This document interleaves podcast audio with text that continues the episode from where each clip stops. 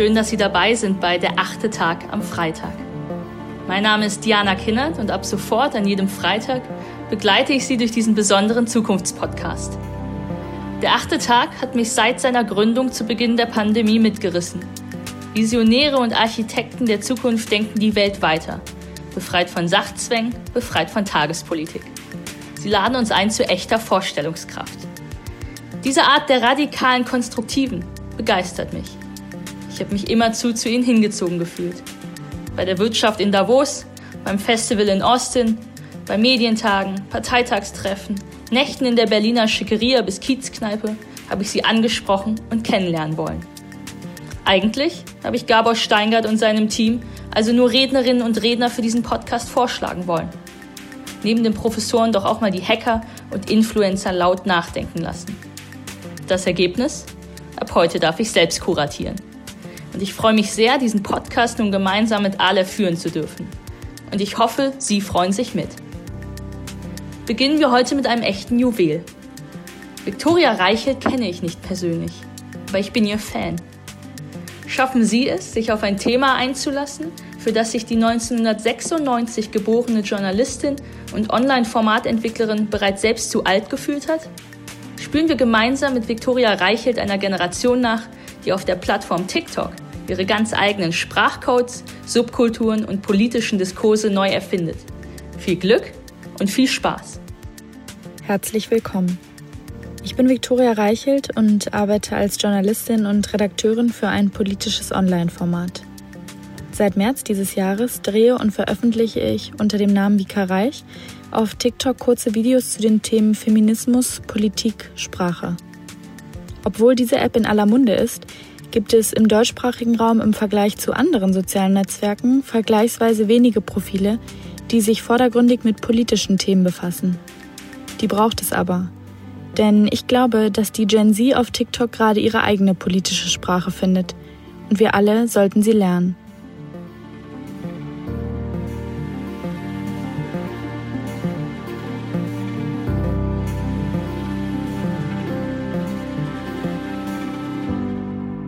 Als irgendwann im März dieses Jahres die Pandemie erklärt wurde und es auf einmal sehr viel Zeit zu Hause zu verbringen gab, habe ich mir TikTok heruntergeladen. Es handelt sich um eine Kurzvideo-App. Das Besondere, die Startseite, auch For You-Page genannt, besteht aus einem nie abreißenden Strom kurzer, 15 bis 60 sekündiger, viraler Videos. Dass einem die auch immer gefallen, dafür sorgt bereits nach kurzer Zeit der sehr gut funktionierende Algorithmus. Hierbei ist übrigens ganz egal, ob man den ErstellerInnen dieser Videos bereits folgt. Und das ist der größte Unterschied, den TikTok zu anderen sozialen Netzwerken bietet. Zwar lernt der Algorithmus schnell, welche Themen für den Nutzer oder die Nutzerin interessant sind, weil sich der Content, den man sieht, aber vor allem aus Leuten zusammensetzt, denen man nicht folgt, bleibt die Bubble, in der man sich bewegt, trotzdem offen und erreichbar. Ich war also bored in the house. Wenn Ihnen diese Songzeile etwas sagt, dann haben Sie sich die App wahrscheinlich zum gleichen Zeitpunkt wie ich heruntergeladen. Swipe um Swipe wurde ich ins nächste gut kuratierte Video gerissen. Neben den für die App so charakteristischen Lip-Sync-Videos, bei denen NutzerInnen ihren Mund zu bekannten Songs mitbewegen und eigens dafür choreografierte Tänze vorführen, entdeckte ich außerdem Bananenbrotrezepte, Tiervideos, Trump-Memes, aber vor allem sah ich sehr viele, sehr junge und sehr kreative Menschen. Und doch verstand ich erstmal gar nicht so viel. Die Machart der Videos war neu. Schnell produziert, noch in der App hastig mit einigen Textblöcken versehen, zack, gepostet. Viele der Videos funktionieren über trendige Songs, zu denen NutzerInnen kleine Sketche nachspielen. Manche NutzerInnen sprechen ganz frei in die Kamera. Und das fällt im Vergleich zum immer schön polierten, gefilterten, gefacetunten Instagram doch ganz schön aus den Sehgewohnheiten. Wie macht man einen Apache-Song? Schritt Nummer 1. Wir brauchen auf jeden Fall so einen geilen 80s-Beat. Schritt Nummer 2, ab ins Studio. Mama sagt, ich muss kommen. Und jetzt macht ihr die Apache-Effekte an. Mama sagt, ich muss kommen. Kurze Kleinigkeit kochen und ich düse wieder zu sehr. Trinke mal und der Tank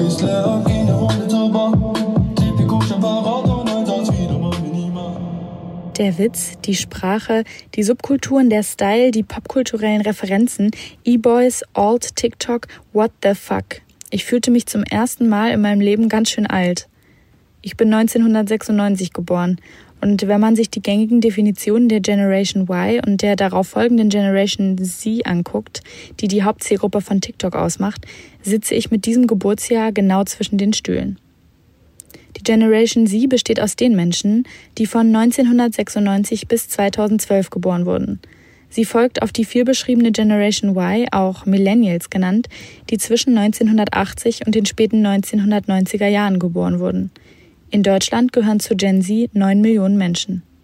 Die haben in ihrer Kindheit im Gegensatz zu den Millennials nur wenige weltweite Krisen bewusst erlebt.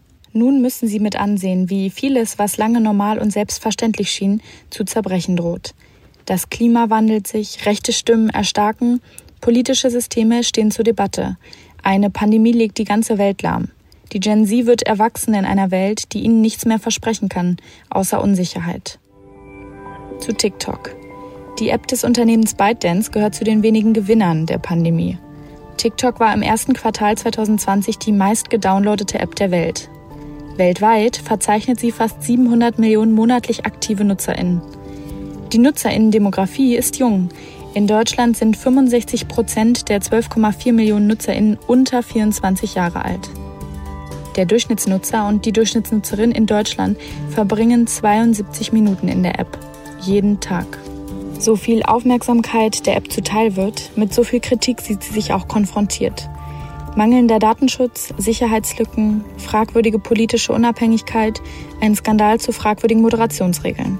Das Erste ist natürlich, dass die Behandlung der Daten durch den Anbieter selbst nicht den europäischen Standards entspricht, dass man das zwar vorgibt in der Datenschutzerklärung, aber in der Tat mit den Daten schon im Drittstaat anders arbeitet. Dazu kommen die Zugriffsmöglichkeiten staatlicher Stellen. Dass da so drei, vier oder fünf andere Unternehmen auch noch Daten bekommen in so einer App, ist nicht ungewöhnlich. Wenn ich TikTok herunterlade, weiß ich, dass ich mit TikTok in einer Geschäftsbeziehung bin, aber nicht, dass ich mit Facebook und Booming in einer Geschäftsbeziehung bin. Kleinreden lässt sich das alles nicht. Auch die sozialen Netzwerke Facebook und Twitter standen aber zuletzt in der Kritik, weil sie den Zugang zu einem kritischen Zeitungsartikel zu Joe Biden blockierten. Ist es nicht ein größeres Problem, mit dem wir uns hier konfrontiert sehen, dass soziale Netzwerke, die im öffentlichen Diskurs tragende Rollen einnehmen, überhaupt Inhalte anhand eigener Guidelines moderieren? Es lässt sich nicht kleinreden, dass TikTok derzeit alle Wachstumsrekorde bricht. Fest steht, an dieser App führt trotz legitimer Kritik gerade kein Weg vorbei, wenn man junge Menschen erreichen möchte. Diesen Raum gesellschaftlich zu ignorieren, ist fahrlässig. Vielen Dank, Viktoria Reichelt, für diesen spannenden Einblick in die Welt von TikTok. Danke, liebe Diana Kinnert, die heute und künftig jeden Freitag den achten Tag für Sie und für mich kuratiert. Und vermutlich haben Sie aber noch, genauso wie ich, einige Fragen an Viktoria Reichelt. Um das gesamte Gespräch zu hören, können Sie sich als Pionier einfach einloggen und weiterhören. Direkt auf thepioneer.de oder in Ihrer Lieblings-Podcast-App, also zum Beispiel auf Apple Podcast. Dort hören wir uns zum Beispiel am kommenden Montag wieder, wenn es im achten Tag um das Thema Schlaf geht. Wenn Sie noch kein Pionier sind, tja, dann würde ich mich freuen, wenn Sie es werden. Dann können Sie diese achte Tagfolge komplett hören.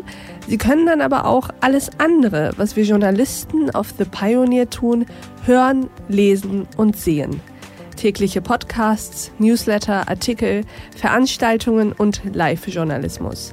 Politik, Wirtschaft, Tech-News, Börse und Kultur. Wir bieten Ihnen werbefreien Qualitätsjournalismus. Das Einzige, was wir dafür brauchen, sind Sie. Und jetzt wünsche ich Ihnen einen schönen Abend. Ihre Alev Doan.